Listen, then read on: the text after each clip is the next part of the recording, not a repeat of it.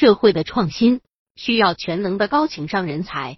一些名牌学校的大学生就是缺少了情商，而无法良好的与社会接洽，草草决定了自己的人生轨迹。因此，情商比智商更重要。它是良好的道德情操，是乐观幽默的品性，更是克服困难的勇气。从小给您的孩子进行情商培养是社会的需要，也是孩子能否成功的关键。如何培养孩子的情商？百度搜索慕课大巴。下载更多早教资源。很多家长认为，只有高智商的宝宝才是最棒的。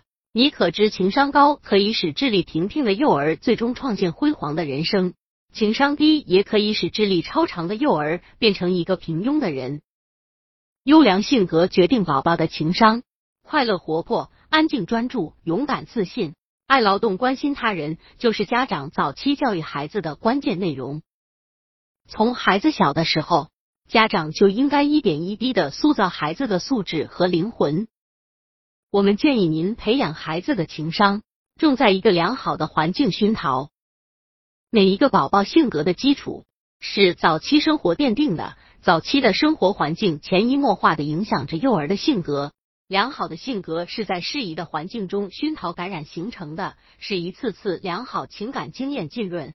积淀的结果，因此我们为幼儿营造一个充满民主、平等、和谐、欢乐气氛的环境尤为重要。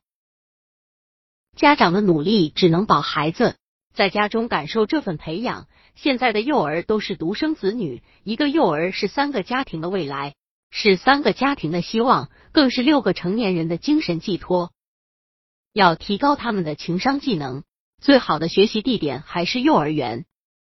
因为只有集体的生活环境和游戏活动，才能使幼儿养成快乐的性格和乐观幽默的品性，才能让幼儿把握自己的情感和社会技能。合作交往是幼儿快乐的重要源泉。幼儿在合作交往中，既享受了快乐，又制造了快乐。离开集体，幼儿的情商就几乎无法培养。让幼儿在集体环境中感到温暖，心情愉快，形成安全感。信赖感，在宝宝和伙伴们相互接触的时候，可以通过一些游戏相互了解、相互交流。幼儿身心发展的年龄特点，决定了幼儿喜爱游戏、乐于游戏，进而，在游戏中学习各方面的知识，在学习知识中游戏成长。让幼儿在特定的情境中扮演角色，在健康丰富的游戏中感受相互关爱。使他们懂得了被人爱和爱他人都是快乐的，同情和关爱他人也是情感智力的一个重要内容。这关系到幼儿将来能否成为一个受欢迎的人。让宝宝通过幼儿之间的交流，给幼儿关心别人的机会，和他们一起进入快乐的交往游戏之中。这些光靠说是绝对不行的，还必须要让幼儿有亲身经历，因为人的大脑。分为思维和情感两个部分，人际关系方面的情商智力技能，只有通过亲身交往体会，才能有效的在情感大脑中发育出来。其实，在日常的生活中，幼儿无时无刻不在模仿您，您可以通过孩子的模仿，亲自参到孩子的情商培养其中，用您的好品质来感化孩子。快乐的性格基础是在幼儿早期生活奠定的，家长的态度。生活习惯，哪怕是一些高兴的动作，都是幼儿模仿的对象，以后都会慢慢变成幼儿的性格特点、情商的一部分。甚至家长的一些言行，都是幼儿学习的榜样。